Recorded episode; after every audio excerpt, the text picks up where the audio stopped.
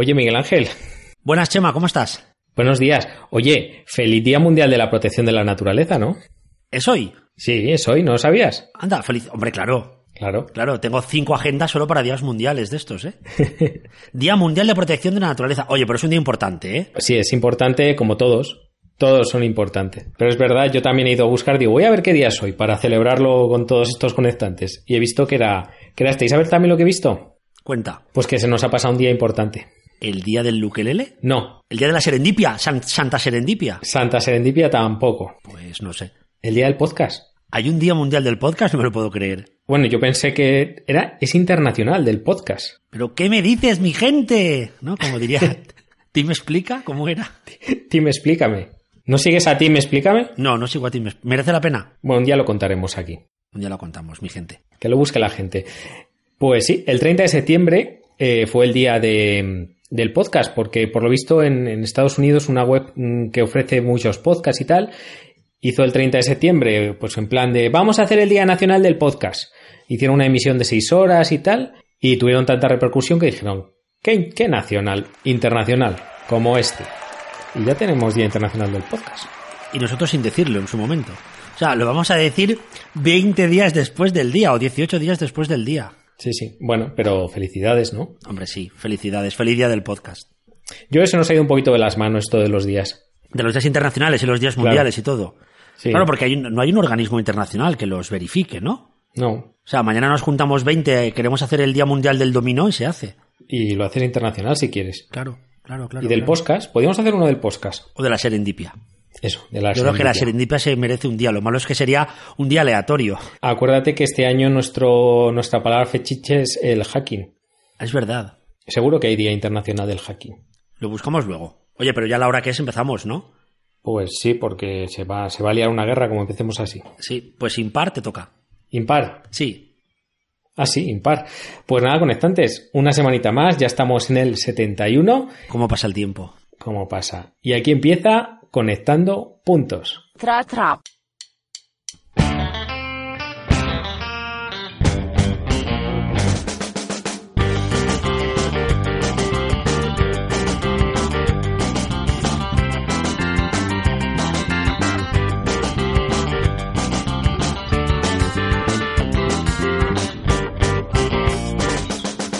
Ese tra-tra te ha quedado un poco... Sí, es así, es que sigo resfriado. Ya, se te nota, sí. En tu iglesia afrancesado. Bueno, buenos días a tardes, noches a todos y todas las conectantes que estáis por ahí pululando, ¿eh? las hordas de conectantes que, que estáis pendientes de cuándo publicamos y, y cuándo difundimos es- este contenido de audio semanal que es Conectando Puntos y que hacemos dos locos del mundo de las ondas como somos. Bienvenidos, Chema Cepeda. Enfermero de emergencias, ¿eh? uno de los grandes autores de blogs como Salud Conectada o Cómete la Sopa, que creo que ya no lo hacéis. Eh, está un poco parado, pero bueno, estuvo, ahí estuvo.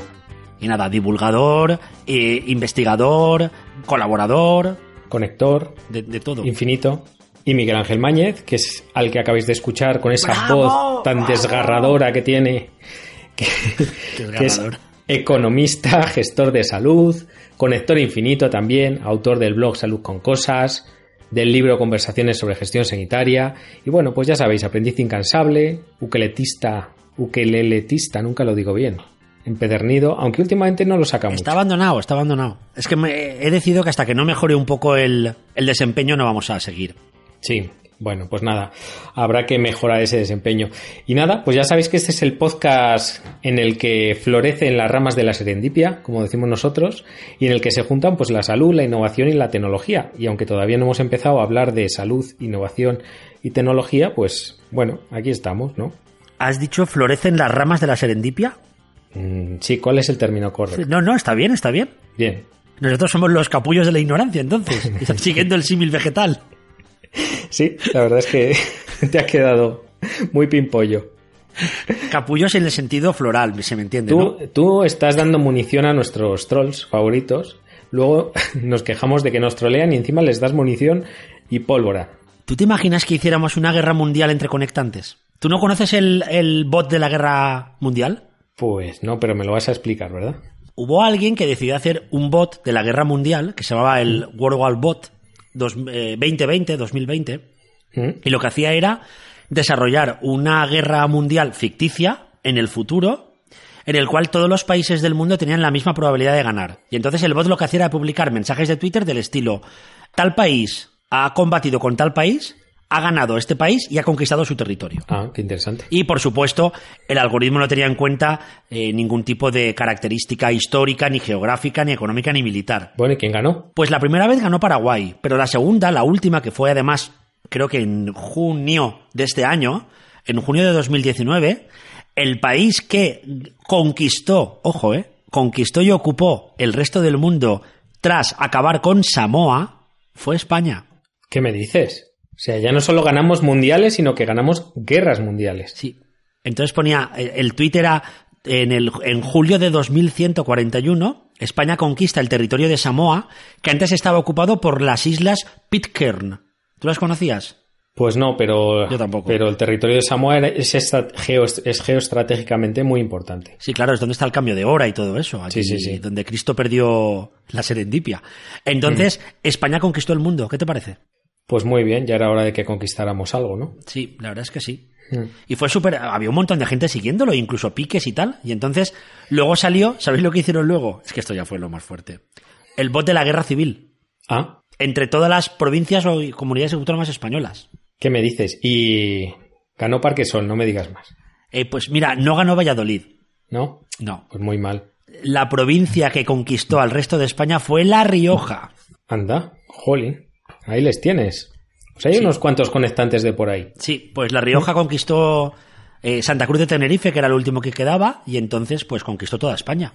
Oye, pues se me está, se me está ocurriendo una idea. Cuenta. Yo no sé si esto se podrá hacer, pero Seguro. yo la voy a lanzar ahí. ¿Por qué no metemos ahí a todos los conectantes y creamos aquí una guerra conectante y no sé, al que gane, pues una taza o algo? Pues estaría bien, ¿eh? Mm. Y lo vamos tuiteando. Claro, lo vamos ahí. Podemos decir, Elena se ha cargado a Fefo, Ostras. por ejemplo. Así dos al azar. Y así, hasta que quede uno. ¿Qué te parece? Sería Rubén. Sería Rubén, claro, pero porque es, es el que Es domina circular. la economía. Claro, es circular. Es circular, claro. Rubén es circular, entonces está al principio y al final. Bueno, si no sabéis de qué estamos hablando, tenéis que escucharos los 70 episodios anteriores Sí. Para poneros al día. Pero bueno, si te parece, vamos, vamos a empezar porque además nos hemos hecho la firme promesa de acabar este episodio en 30. Lo, lo más curioso de esto de los bots y de la guerra mundial y la guerra civil es como un bot con unas frases predeterminadas a las que le van metiendo el- la provincia o el país que sea han Hmm. conseguido tal repercusión. Es original al final, ¿no? Es decir, sin un contenido adicional, es, es como algo. Porque en el fondo yo creo que a todo el mundo le apetece conquistar otro país, parece ser. Sí, sí, sí. O ver cómo un país acaba con otro. Entonces, es esa- Colonizadores. sí, ese. ¿Cómo lo podríamos llamar? En vez de storytelling, story coding, ¿no? Algo así, o. No lo sé, pero sería curioso, ¿eh? Bueno, pues habrá que seguirlo, habrá que seguirlo. Oye, vamos a lanzar, a lo mejor, yo qué sé, lo petamos con esto. ¿Tú crees? El conectante Word. Conectante, sí, sí. Hay que investigar el bot en cuestión. Seguro que está en GitHub o alguna plataforma así. Vamos a investigarlo y en cuanto podamos, pues lo ponemos en marcha. Pues damos nuestro típico salto mortal con tirabuzón hacia adelante y vamos a recuperar un tema que hace mucho tiempo que no tocamos en el podcast.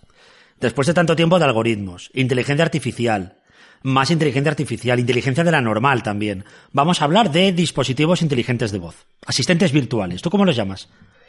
Pues asistentes virtuales. Además que vamos a mezclar dos tecnologías, que es lo que realmente mola, porque Hmm. al final estamos hablando de juntar la inteligencia artificial, que es recurrente en el podcast, últimamente cada vez más, yo creo, y el tema de los asistentes de voz, que, que también está empezando a pegar fuerte, ¿verdad? Sí, bastante, bastante fuerte. Y vamos a hablar de Alexa. La tarara sí, la tarara no. La tarara niña, que la he visto yo. ¿Y qué nos cuenta Alexa? Con esa voz. Una de las palabras del año es fotopletismografía, Sí, ¿Mm? sí, sí. que hablamos de la detección de problemas cardíacos y todo esto, pero es que ahora Alexa está intentando detectar un paro cardíaco escuchando tu respiración. Madre mía. ¿Qué te parece? Pues me parece, me parece a priori interesante. Pero ¿cómo se materializa esto? A ver. Lo que están haciendo con Alexa es un sistema que luego, por supuesto, se podrá replicar en cualquier teléfono inteligente. Y lo que están haciendo es eh, intentar detectar un paro cardíaco a través de la respiración. Ajá. Entonces, el experimento que han hecho, las pruebas que están haciendo, dicen que la precisión actual es del 97%. Ah, pues, Lo han hecho en la Universidad de Washington, en Estados Unidos, y lo que hacen es identificar esos característicos sonidos de respiración entrecortada, que se llama respiración agónica, y si me equivoco tú me corriges, que tú sabes de esto mucho más que yo, que las personas producen cuando tienen dificultades para respirar y se asocian con un paro cardíaco. Pues fíjate que además es uno de los principales problemas a la hora de identificar una parada cardiorrespiratoria. De hecho, lo dicen todos los estudios que, mm, que cuando hay una parada cardiorrespiratoria, la familia suele confundir, o, lo- o lo- o las personas que están presentes, suelen confundir estas respiraciones con mm, que la persona realmente no está respirando. Entonces, cuando el operador que está al otro lado de la línea del servicio de emergencias le pregunta eh, a la persona si, bueno, pues lo típico, ¿está respirando o no está respirando? Y la gente suele identificar estas respiraciones como que la persona está respirando, con lo cual se retrasan las maniobras de RCP. Y es uno de los problemas más importantes que tenemos a la hora de... Ya sabes que en la RCP cada minutito un cuenta. 10% de posibilidades de supervivencia. Con lo cual, ¿Sabes cómo entrenaron al sistema? Cogieron grabaciones de un, de un servicio de emergencias, grabaciones de respiración agónica de gente que llama por, porque él mismo está sufriendo ese problema y entonces se escucha la respiración. Cogieron un total de 729 llamadas que eran 82 horas de grabaciones. Y luego además entrenaron al sistema con sonidos típicos de una habitación que pueden despistar. Ronquidos, ruidos, por ejemplo, de apnea del sueño, etcétera, para intentar eliminar los falsos positivos. Ah, qué bueno. Pues me parece realmente interesante que hayan conseguido eh, con todo eso hasta un 97% de, de acierto, ¿no? En este caso. Claro, supongo que al final eh, esto es lo de siempre. El acierto será con esas llamadas. Habrán entrenado a la máquina y entonces con esas llamadas, pero habrá que empezar a ampliar. Eh, ponerle respiraciones aleatorias a ver si las detecta. Pero es un inicio que yo creo que Mm. si hay algunos patrones que se repiten en este tipo de respiración asociados al paro cardíaco, puede ser bastante interesante. Eso sí. eh, que nadie vaya corriendo a, a buscarlo en Google porque de momento está en fase de prueba de concepto. Pues sí, es interesante. De todas formas, bueno, a ver un poco también cómo ha sido ese entrenamiento, porque ya sabes que cuando intentan entrenar a, la- a estos sistemas de inteligencia artificial, al final, eh, normalmente, pues a lo mejor cogen de cada 700, cada- de cada 100 llamadas, pueden coger a lo mejor 50 para entrenar y 50 para probar realmente la, la efectividad, ¿no? Entonces, bueno, habría que ver un poco cómo, cómo se ha hecho, pero la verdad es que es un buen primer paso para llegar a un sistema capacitado para identificar este tipo de cosas. A mí, ¿sabes lo que me ha encantado? Que los investigadores han publicado el código completo del algoritmo. Toma ya. Lo han puesto en abierto para que cualquiera pueda verlo, replicarlo, mejorarlo, O etcétera. sea que es ética hacker en estado puro. Ética hacker total. Es decir, si esto sale bien, para todos. Si sale mal, pues ayudadme a hacerlo mejor. Bueno, pues nada. Creo que es un buen principio, ¿eh? No está nada mal para empezar el podcast, ¿eh? Cojo tu apuesta Y la, y la subes. y no sé si la subo, pero la igualo. Porque tenemos otra noticia muy relacionada con inteligencia artificial eh, que yo creo que te va a gustar también. Ataca. Seguro que me gusta. Bueno, pues en este caso es eh, inteligencia artificial aplicada al diagnóstico de enfermedades raras. Mm.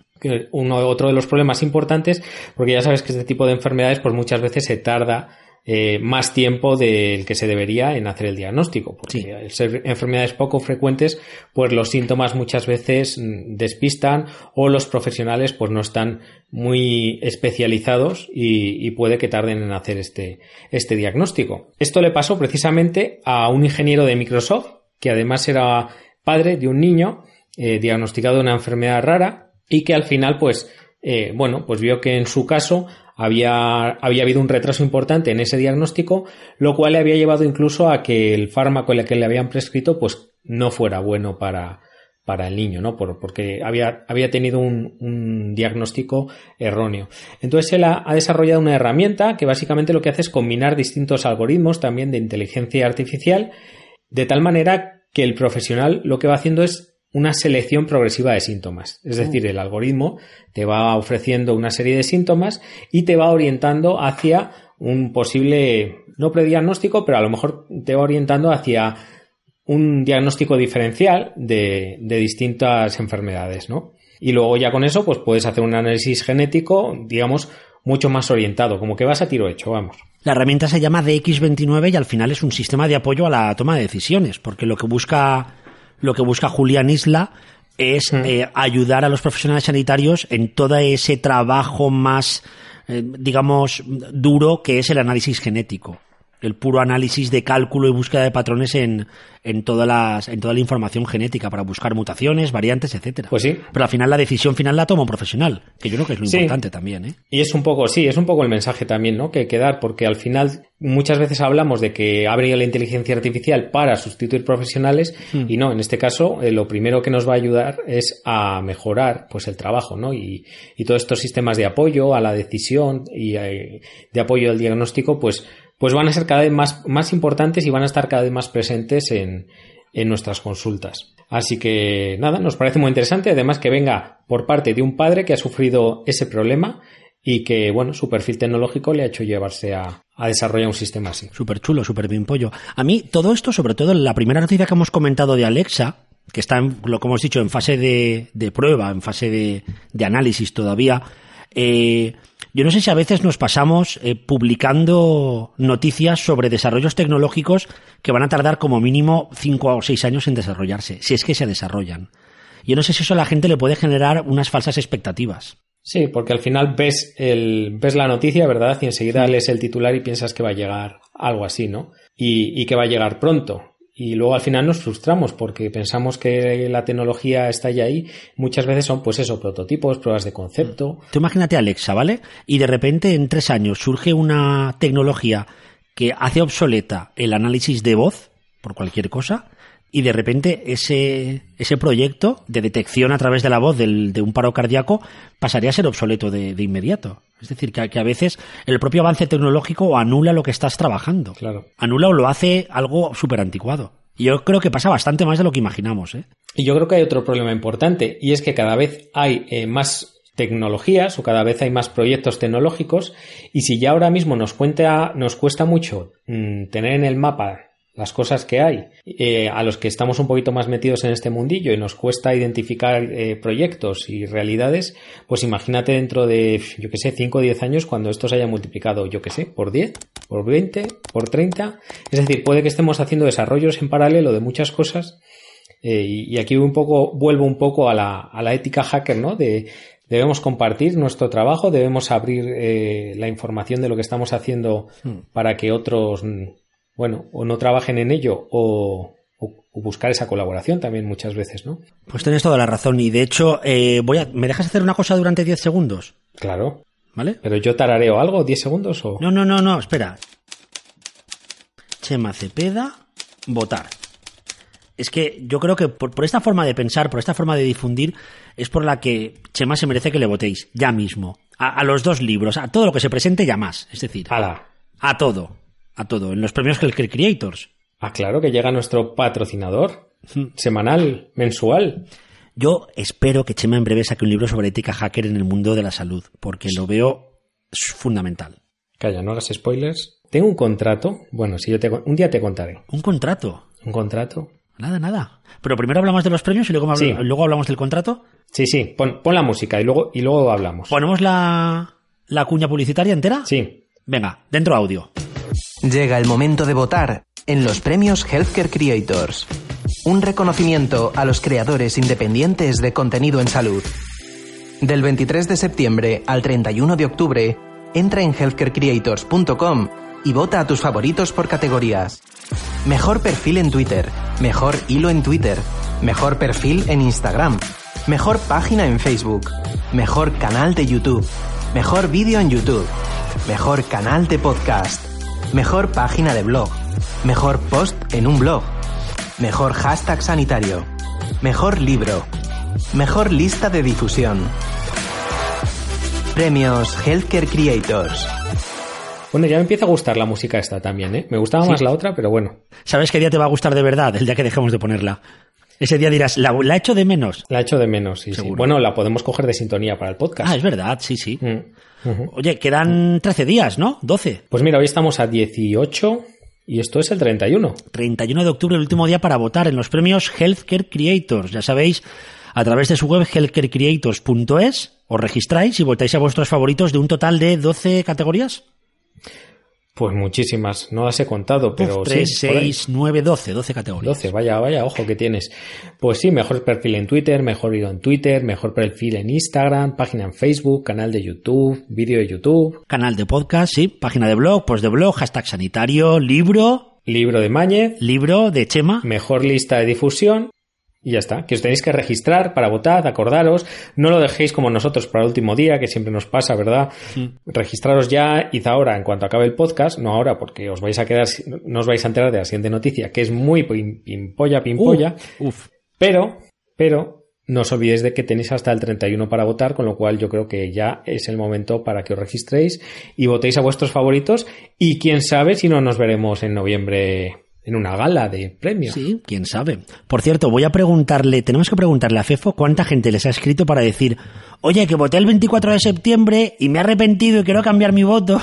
Claro. Y quiero nominar Quiero nominar a no sé quién el mejor hashtag sanitario. Entonces, a buenas horas. porque claro, mucho tiempo para votar. Hasta el 31 tenéis de plazo, ¿eh? Y no olvidéis A que buenas tenéis que horas vamos a nominar. Estamos ya votando. Estamos acabando de votar. Eso es. Y de hecho, casi casi se unen los votos de Ejercer Creators con las elecciones generales, que son para el 10 de noviembre. Pues sí, como sigan así, no sé si vamos a elegir mejor podcast o mejor presidente del gobierno. Sí. Bueno, en ese caso lo estaría complicado. Pero bueno. Oye, alguno del podcast lo haría bien, ¿eh? Por lo menos de ministro de Sanidad, ¿verdad, Chema? Sí, sí, sí. Tenemos ahí unos cuantos conectantes que lo harían muy bien. Bueno, pues toda esta información la tenéis en su web, ¿eh? en la web de healthcarecreators.es. También tienen cuenta de Twitter, perfil de Instagram, tienen un montón de cosas, ¿no? Están en todas las redes esta gente. Están en todas. La pena es que no les podamos votar a ellos. Pues sí, porque más de un voto se llevarían, ¿eh? Mejor troleo, Mejor troleo, incluso mejor podcast, ¿eh? incluso. Pero bueno, qué pena que no pueden participar. Tenemos, oye, tenemos que aprovechar esta, esta ocasión porque no va a haber otra igual. En la siguiente nos van a pisar el premio, Sí, pero en desde esta, luego. Cuando, cuando montemos los premios eh, conectando puntos, ellos se presentarán y ganarán. Y luego la gente dirá, claro, era para devolverse el favor. Pues no, es que son muy buenos. Oye, ¿tú tienes delante la web de Healthcare Creators ahora mismo? Pues no, pero la abro. Ábrela, ábrela. No tardo nada. Eh, ¿Cómo se escribe esto? Healthcare Creators.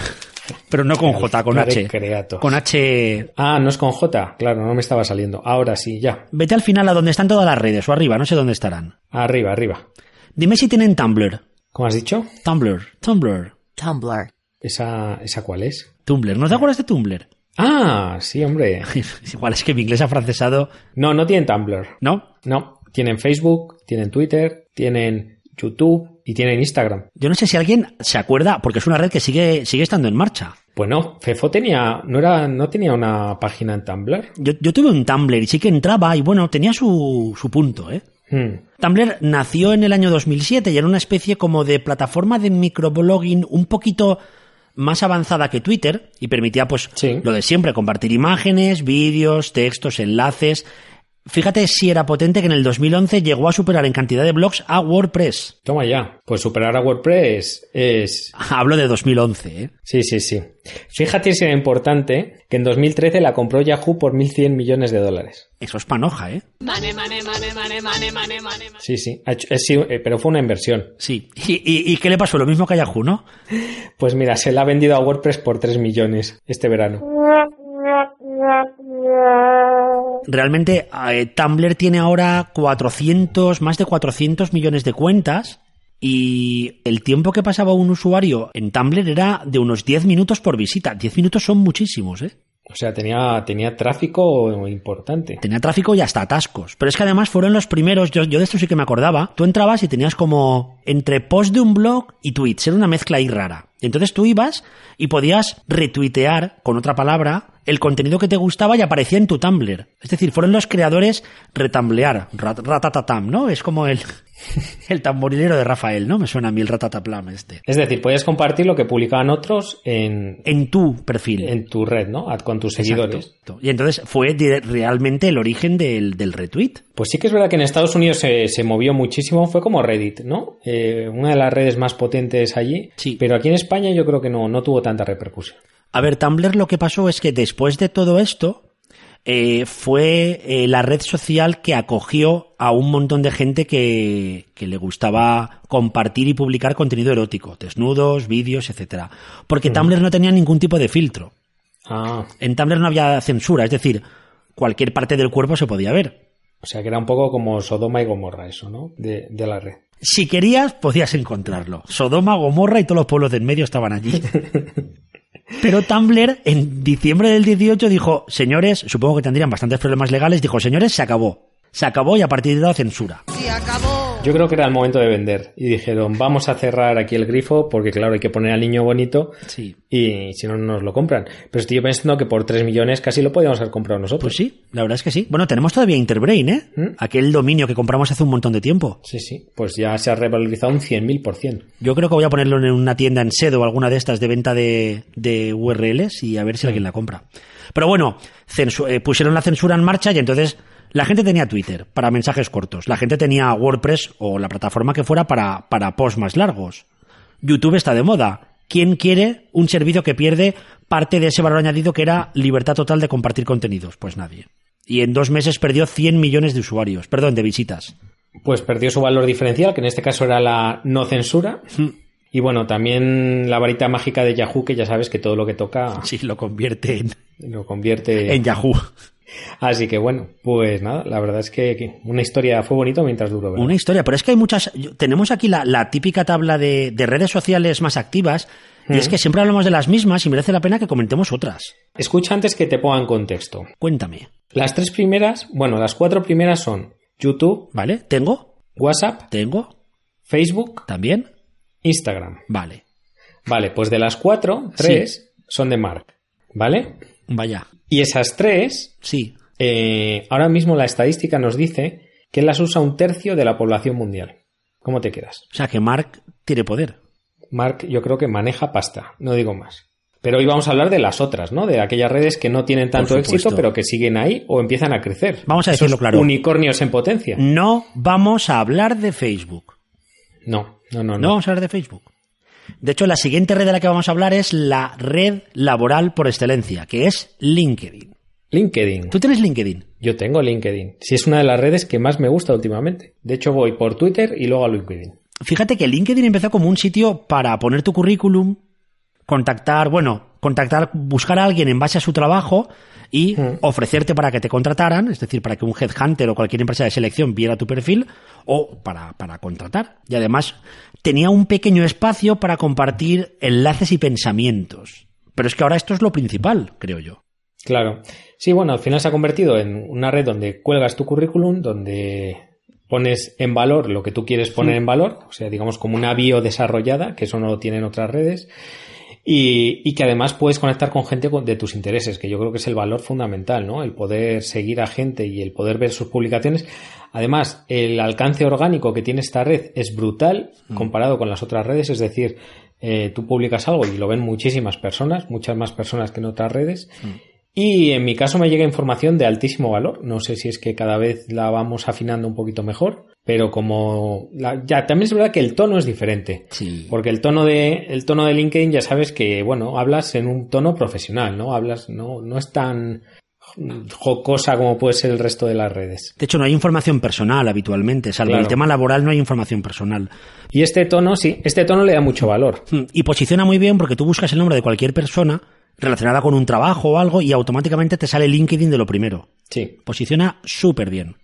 Pero tiene un, tiene un interés profesional bastante importante. Bastante importante. De hecho, ¿tú sabes quién sabe un montón sobre LinkedIn? Pues conozco gente. ¿Conoces Pero- gente?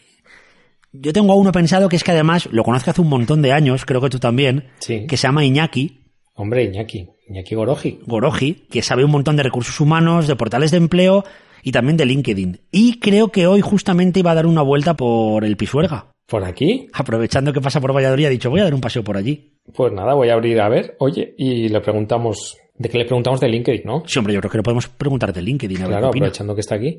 Vale. Hombre, Iñaki, ¿qué tal? Casualidad. Está aquí. La ventana prodigiosa. Esto no es ni serendipia, esto es casualidad, pero de la buena. Pues nada, oye, pues eh, Iñaki, cuéntanos. Estamos aquí hablando un poco de LinkedIn, del potencial que tiene esta red profesional y bueno, aprovechando que te tenemos aquí, que eres experto de este tema, tú que publicas tanto, pues cuéntanos un poquito sobre ello. ¿Cuánto tiempo sin vernos? ¿Qué es de tu vida? Por cierto, ¿solucionaste el lío que tenías en, en LinkedIn? ¿El perfil que se te había desajustado? Espero que sí. Vamos a dar unas pequeñas indicaciones para, todas aquellas personas que nos estén escuchando y que no tengan muy claro eh, para qué eh, les sirve su perfil de LinkedIn o, por qué motivos deberían tener un perfil profesional. Eh, vamos a ver, lo primero que tenemos que tener claro es la estrategia. ¿Para qué queremos LinkedIn? ¿Para qué lo vamos a utilizar? Una vez que tengamos clara la estrategia, podemos definir una serie de rutinas. Eh, no hace falta estar todo el día conectado ni todo el día pendiente del móvil, pero sí que es necesario marcarse unas rutinas, unos momentos del día en el que vamos a entrar, vamos a actualizar la información y vamos a ver qué se cuece en, en nuestra red social, en nuestro perfil de LinkedIn. Importante, súper importante, tener completado eh, al 100%, si, si es posible, el perfil de LinkedIn. Toda la información que nos piden es importante. Estamos hablando de un perfil profesional, por lo tanto no tenemos que escatimar esfuerzos en que el perfil dé esa imagen de buenos profesionales que somos. Importante también, igual que un disco o un libro, eh, lo compramos por, por el titular, cuando vamos a una librería, ojeamos los lomos y nos decidimos por, algún ejemplar porque el título nos ha llamado la, atención, pues en nuestro perfil de LinkedIn sucede exactamente lo mismo. Hay un apartado que se llama titular que tenemos que tener eh, muy bien cuidado y muy bien mimado para que diga exactamente lo que queremos que diga de nosotros y nos ayude a diferenciarnos del, del resto de muchos y muy buenos profesionales que, hay en esta red social. Importante también manejar la herramienta de búsqueda, bien si queremos buscar personas concretas porque conocemos nombres y apellidos o bien porque queremos buscar profesionales de algún sector concreto, pues podemos utilizar la herramienta de búsqueda y buscar y utilizar los filtros que los tienen muy buenos y muy potentes. También tenemos los grupos. Sí que es verdad que no hay que caer en, en la trampa de, de meternos en todos los grupos y, y, meter basura en todos los grupos en los que estamos. Me refiero a, a, caer en, en, el vicio de, de, compartir continuamente nuestras entradas del blog o compartir continuamente esas publicaciones que nosotros hacemos. Es importante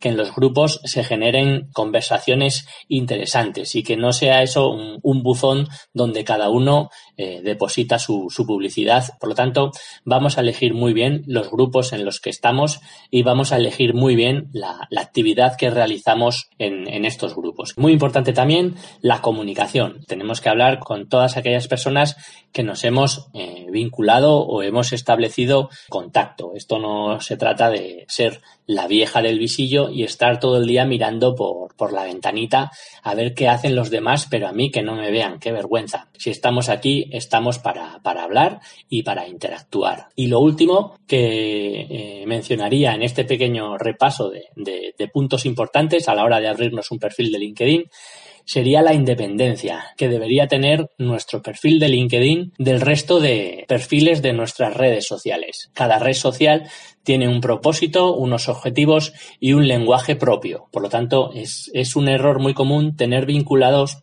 eh, nuestros perfiles de LinkedIn a nuestras cuentas de Twitter o a nuestras cuentas de Facebook. Y lo que digamos en, en LinkedIn debería estar escrito y pensado para decirlo en LinkedIn, con un lenguaje más profesional que probablemente en Facebook o en Twitter podamos utilizar un lenguaje más distendido. Por lo tanto, desvinculamos nuestras cuentas de Twitter y nuestras cuentas de Facebook. Como decía anteriormente en este repaso, es muy importante ese titular, ese buen titular que es el que va a hacer que, nos vendamos al resto de profesionales, a, esas personas que están buscando eh, colaboraciones interesantes para proyectos que, pueden ser muy apetecibles participar. Por lo tanto, cuidamos con detalle eh, nuestro titular. Ese titular que es lo que viene eh, habitualmente debajo de nuestro nombre y apellidos que puede ser eh, en, nuestro, en nuestro título del puesto de trabajo, pues técnico de recursos humanos, o puede ser aquello en lo que somos expertos, o puede ser simplemente una descripción muy breve de lo que hacemos habitualmente o aquello que hacemos bien y queremos destacar. Otra cosa que podemos poner y que recomiendo siempre a la gente que está empezando, que termina la carrera y que no ha podido optar todavía a ningún puesto de trabajo es pues poner como titular la formación que, que posean. O cualquier otro elemento que nos diferencie del resto de profesionales que hay en esta red social. Al final, como digo, el titular va a ser aquello que le entre por el ojo al seleccionador, al reclutador o a esa persona que está buscando un profesional con el que colaborar. Por lo tanto, eh, hagámonos eh, diferentes, hagámonos eh, o dejémonos ver de manera diferente y que llame la atención. Eh, mucho cuidado con la foto. ¿Te acuerdas lo que te dije, Miguel Ángel? Esa foto que tenías era horrible. Y no es que lo, ese error lo cometas eh, tú solo, es uno de los errores eh, más habituales en esta red social, como digo, una red social profesional, por lo tanto vamos a poner una foto profesional, que no quiere decir que llamemos al fotógrafo de la comunión de nuestros chiquillos para que nos haga una foto, no, no hace falta llamar a un profesional de la fotografía para tener una foto profesional. El primer error que se suele cometer es no tener foto. Uy, qué vergüenza, uy, que yo salgo muy feo en todas las fotos. No estamos hablando de, de, de un currículum vitae. Estamos hablando de una red social y por lo tanto es obligatoria poner una foto para que sepamos quién se encuentra detrás de ese perfil. Otra cosa que, que no podemos hacer es tener una foto eh, completamente desalineada de nuestro perfil. Si somos eh, un fisioterapeuta, podemos tener una foto perfectamente con nuestro uniforme de fisioterapeuta. Si somos un profesional de recursos humanos, pues tendremos una foto de alguien eh, profesional. No hace falta eh, traje y corbata, eso lo sabes muy bien tú, amigo Miguel Ángel pero hace falta que nuestra imagen sea profesional. Y otra cosa que podemos hacer, que hacemos mal, es recortar una foto porque nos ha gustado la foto, esa foto que estamos con toda la familia, pero es una foto muy grande y al recortar eh, nuestra cabecita se va a ver eh, pixelada, se va a ver borrosa, se va a ver el codo de tu amigo o se va a ver el mechón de, de, rizos de tu amiga. Eh, por lo tanto, tenemos que tener mucho cuidado de no recortar una foto porque probablemente el resultado sea una foto de muy mala calidad. Por lo tanto, con todo esto, amigo Miguel Ángel, eh, amigo Chema, amigos conectantes, espero que, cuando se acabe este podcast corráis a vuestro perfil de LinkedIn y miréis eh, aquello que tenéis incorrectamente y lo corrijáis. Para cualquier otra cuestión, ya sabéis dónde encontrarme. Muchísimas gracias y un saludo. Madre mía, todo lo que sabe Iñaki, ¿eh? Qué pasada. Pues sí, le podríamos dejar hacer el, podcast al solo. Sí. Y además ya sabes que Iñaki nos escucha siempre cuando está con la plancha. Es verdad, es verdad. Está ahí Iron y haciendo un Iron Man. Y, así que, pues nada, eh, genial, oye, la verdad es que sí, nos, nos ha aclarado mucho el, el tema de LinkedIn. Yo creo que, yo creo que le tenemos que traer más veces. Vamos a hablar de unas cuantas redes. Vamos a hacerlo casi rollo rápido, rápido, rápido, pero yo creo que merece la pena. Como hacen en las entrevistas buenas. La primera, Pinterest. Pinterest. Lo llaman el Google de la inspiración. Pues, ¿qué vamos a decir de Pinterest? 6 millones de usuarios en España mm. y lo utilizamos todos por los que queremos decorar nuestras casas y para otras cosas. ¿Tú también has buscado cosas de decoración?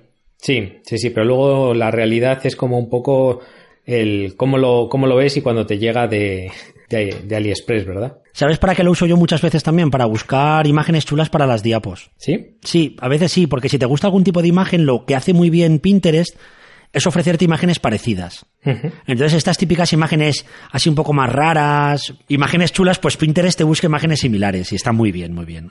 Vale, hablamos de más redes. Venga, rápidamente. Streaming. Plataformas de streaming de juegos, porque no todo el mundo emite sus juegos en YouTube. Eh, eh, de juegos y de lo que no son juegos. Bueno, de juegos y de todo. Mucha gente las usa para hacer streaming de cosas. De cosas.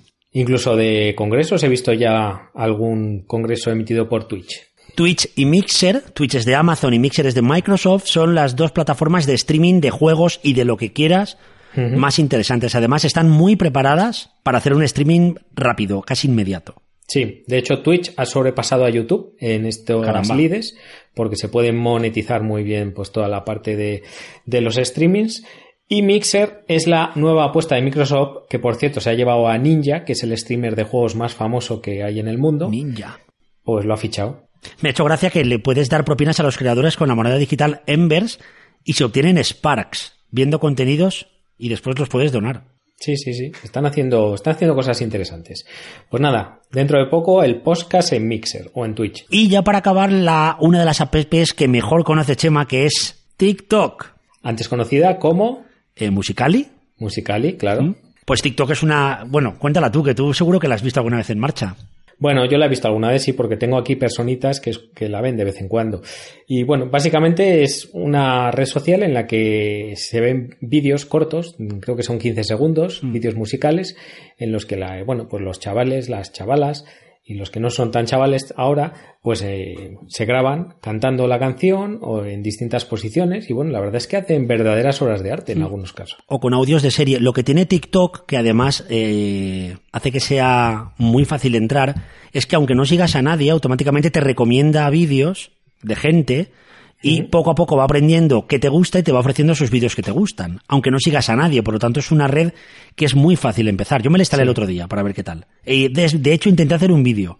¿Sí? Sí, pero yo tengo poca gracia. Ahora entro a verlo. No, no, no está subido. Todos a seguir a Mañez en TikTok. Dios mío, mañana de repente 120 seguidores Hordas. en TikTok. No, no, no, hordas. No, no, pero interesante, ¿eh?